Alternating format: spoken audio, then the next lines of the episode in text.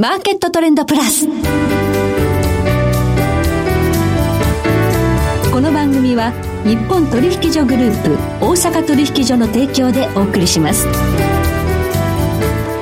皆さんご機嫌いかがでしょうか？大橋ろ子ですコモディティ日経平均先物などデリバティブ取引の最前線の情報をピックアップ。今日は元先物オプションディーラーの本川裕二さんをスタジオにお迎えしています。本川さんこんにちは。こんにちは。よろしくお願いいたします。本川さんは証券ディーラー時代、はい。はい、24年間で通算30億円を稼ぎ出したということで大変な伝説をお持ちでいらっしゃいますよね。そうですね。本の方にはね30億って書かせていただいてるんですけど本当は29億だったりするんですけど、ね、はい、四捨五入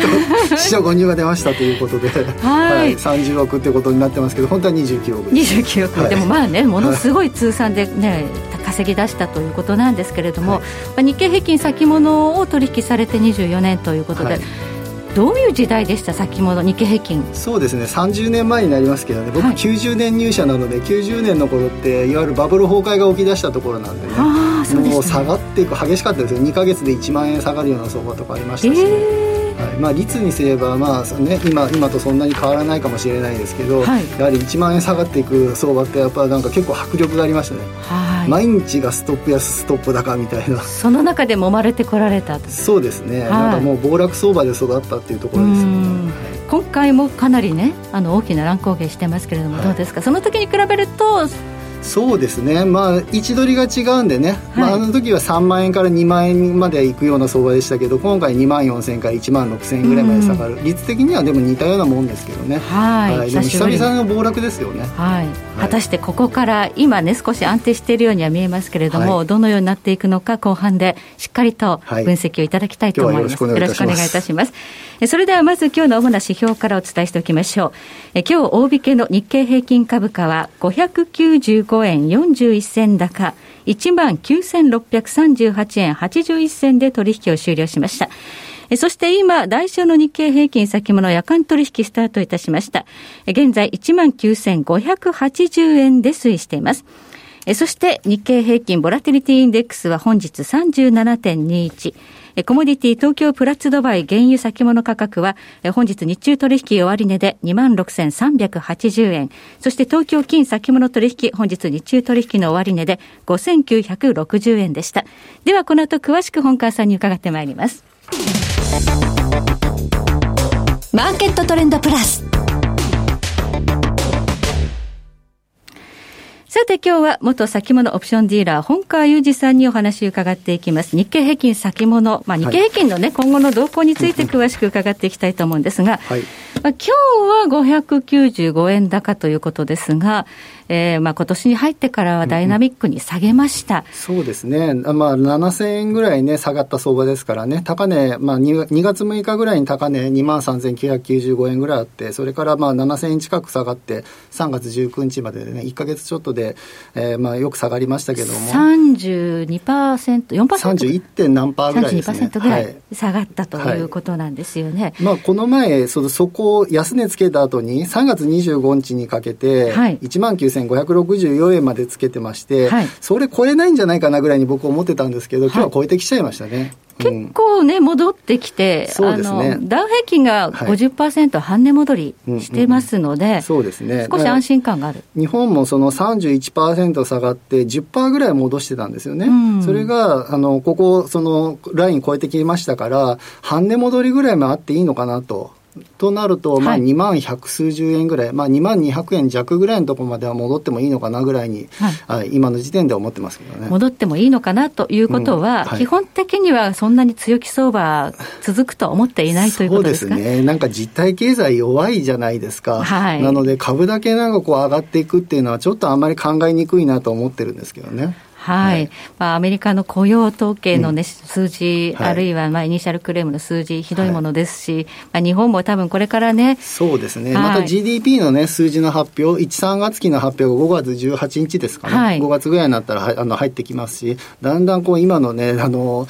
えーと、実体経済がどのぐらいなのかっていうのが分かってくると思いますからね、はい、そうするとまた改めて売り直しみたいなのあるかなっていうふうには思ってますけどね。はい、うん、まあ、日経平均、ただあの、バリエーションから言うと、うん。うん、まあ、PBR 見てた方多いと思うんです、はい、3月6日に1を割り込んで0.99っていうのをつけてから、はいずっとこれ1割れた水準なんですよね。そうですね。はい、PBR1 倍って、あの、2万、まあ、3、4千円を言ってた頃、はい、やっぱ PBR1 倍ぐらいがやっぱ下値支持だよね、みたいな感じでみんな見てたと思うんですよね。で、まあ、専門家もみんなそこぐらいまでいけば、はい、PBR1 倍だから、もうそれで、もうその辺はもう買ってもいい水準なんだ、みたいなの言ってたので、やっぱその2万700円から800円ぐらいだったんですよ、その時は、ね。はい、で、2万1000円ぐらいのところで3月の1週ぐらいちょっと揉んでますよね、はい、あの日経平均。はい、この辺やっぱちょっと拾った人が結構いるんじゃないかなと。でそこからね一段ね同じあの3000円ぐらい下げたところで、はい、まあここは拾ってもいいんじゃないかっていうので拾い出したんだけど、はい、さらにガンといってまたさらに3000円ぐらい下げられる。も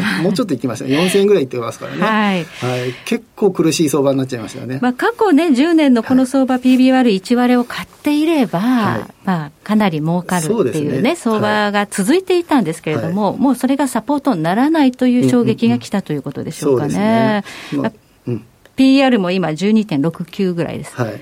まあ、そもうなんかちょっとその辺のね、数字がね、はい、うん、まあ、あの、平時の時にはそういう数字が機能、サポートラインとして機能したかもしれないですけど、ちょっともう平時じゃなくなってきてますからね。はい。なので、まあ、いっぺんなんか投げなきゃなんない人はちょっと出てきてしまったかもしれないですけれども、まあ、じゃあ今度は PBR0.8 倍っていうので1万6000円がこれ機能するのかっていうと、はい、もう一回下があってもいいのかなぐらいに思って、たりもしてるんですけど、ね、もう一回した、はい、その日経平均長く取引されてこられて、はい、でこの半値ぐらいまでは戻るっていうのは、もう過去にもよくあったパターンなんでしょうか？そうですね、暴落相場の時って、うん、やっぱ早い下げがあった後には早い戻しもあって、ただ、ただ半値ぐらいまでしか戻らないんですよね、基本的には。はで、はい、その後に、その半値戻しと、その一番大底だと思われるところ、はい、その一番底の、あの、ちょうど間ぐらいのところでずっとこう、バウンドがだんだんなくなっていくような、そんな動きをすることが結構過去は多いですよね。過去その日柄、どのぐらいのあの期間をこなしてから次の新しいトレンドっていうのが見られるんでしょうか？そうですね。こう第一波として大きな下げがあった時には、大体1か月半から2か月ぐらいで、第一波目が終わってることは結構多いです、はい、でその後に半値戻しぐらいがあってでしばらくはかかる。で例えばリーマンショックの時だと,、はい。えー、と9月15日にリーマン潰れました、はい、で日本だと10月28日にいっぺん安値つけますけど、はい、もう一回3月、はい、そこから5か月近くかかってもう一度安値つけに行ってるんですね、はい、やっぱそれからも、えーと、本格的立ち直っていくのはまたまたそこから数年かかったりしますからそんな感じの相場続くんじゃないかなっていうふうにはねなんかまあリーマンショックのことと、リーマンショックの時と同じようなことになるんじゃないかって言ってる人が多いから、うん、だから、だからこそならないんじゃないかっていう裏打ちを取る人もいますけど、はい、けどやっぱりなんかあの、実体経済も相当傷んでますから、はい、これでなんか株だけバブル的に上がっていくっていうのは僕は考えにくいなっていうふうには思ってます、ね、まあ、強気筋は、やはりあの、アメリカの FRB の金融政策が、まあ、すごいあの、早かったと。はい、まあ、利下げも資金供給も、そして財政支出も早いと。そこで、まあ、まあ、リーマンの時とはちょっと比べ物にならないぐらいの大きな資金、はい、まあ、ジャブジャブマネーで、バブルが来るんじゃないかっていう人もいるんですよね。はい、そうですね。まあ、アメリカは確かにね、あの、過去にないようなことをしてますから、はい、本当にそういうことが起きて、株だけ高いみたいな状態、まあ、株だけじゃないかもしれないですけども、うん。ね、今回の財政、財政出動が危機、金融、金融の、あの、下支えが危機っていうので、一気になんか株価が戻る可能性あるかもしれないですけど、日本がそれと同じようなことになるかとまたちょっと内容違うんじゃないかなというふうには。あんまりね、批判的なことを言ってはよくよくないかもしれないですけど、はい、日本ではなんか似たようなことはしてますけど、だいぶ中身はちょっと少し違うのかなというふうには思ってますけど、ね、まあ、金融政策のところで言えば、まあ、日銀ですよね、はい、あのまあ、FRB は今回、ジャンク債とか地方債まで買うと、無制限 QE 発表しました。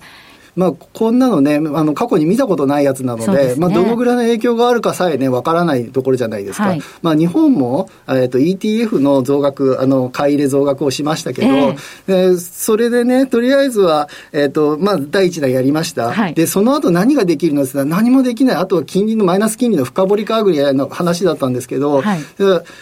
え、アメリカがそんなことするんだ？日本もしていいの？みたいな、そういうもう一つ、もう一段の新しいこう枠組みっていうのを見せてもらったのかもしれないですけどね。で日本が本当にそれを同じようなことできるかは、まあ、今の時点ではわからないですけれども、ね、はい、はい、まあ、そういった選択肢があるんだなっていうのは見せてもらいましたよね。そうですね。アメリカに習うということであれば、日本もそこまで踏み込むということがないと、差ができちゃってると。相当差があると思います。すね、日本、似たようなことしてますけど、中身がだいぶ違うと思ってますので、はい、アメリカと同じように、アメリカが上がっていくから日本も上がっていくかっていうと、そうはならないんじゃないかなとか。ただ、日銀のバズーカというか、あの、はい、ETF の買いは、やっぱり倍額になりましたので、1日2000億出てきたときは、やっぱりびっくりしましたよね。そうですね。やはり、あの、週間あたりですね、外人さん、あの、外国人投資家が1週間で1兆数千億とか売るような週もありましたから、はいはい、そうすると、その2000億とかを毎日買っても1兆じゃないですか。はい、そうすると、こう、足りないってことになっちゃうんですけどね。でも、でもやっぱ平時になってきて、その売りが減ってきたときには、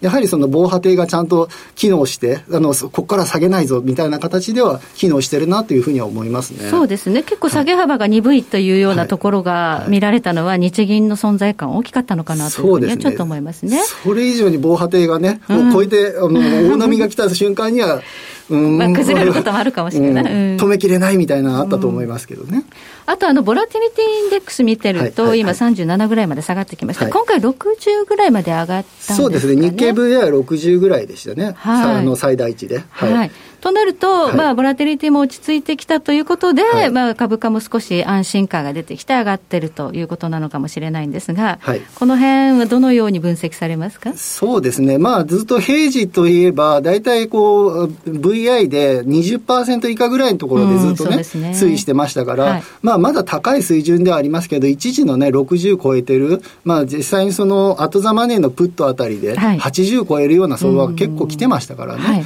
うん、そういう相場ではなくなってはきてる、あの夜間のうちに1日でこう1000円あの 上下して戻ってくるみたいな、なくなってきま違う景色みたいなね。そうですね、はい、はい、だいぶ変わってきましたね、そこはね。あと、投資家動向、手口、受給あたりからは今後、どのように、何を見てますか？そうですね、僕、あんまり日経平均のあれ、手口よりも、トピックスの手口結構見てて、そうですか、はい、そうですね、やっぱりあの 米系の強いところのね、はい、手口が、えー、と出てきたときにはも、もしかしてそっちの方に連れていくのかなみたいなふうに考えることが結構あって、はい、はい、今回もやっぱりそこの手口が出てきてから下がったなっていうのがあったので天井からドンと下がった時に、そうです。ねその前に、はい、まあ、米系のまあ G ってところが有名な G が言っていいんではい、はい、そこがやっぱり3万枚ぐらいトピックスを売りにしたんですね。はい。で、そこから1か月ぐらいしたら、どんと下げが来た、はい、はい、っていうのがありまして、今回は、あの、で、安値で1万枚、2万枚近く買い戻してるんですね。うん、買いにしてるんですよ。うん、はい。っていうのがありますので、ちょっとそこのね、手口が出てきたら結構、あの、要注意かなっていうふうには思ってますけどね。トピックス先物の手口、結構見てらっしゃる、はい、ということですね。すね。はい、ということで、はい、まだちょっと安心感は、まあ、ちょっとムードは出てきてるけれども、本川さんとしては、この戻りからまた叩かれて、はい、大底をつける相場が来るかもしれないと。そうですね。半値戻しがいいところじゃないかなぐらいには思ってますけどね。はい、はい、また来月お話をお伺いしたいと思います、はい、本川裕二さんでした。どうもありがとうございました。ありがとうございます。えそして来週のこの時間はマーケットエッジ代表取締役小菅勉さんをお迎えしまして原油市場を取り巻く環境についてお話を伺います。それでは全国の皆さんごきげんよう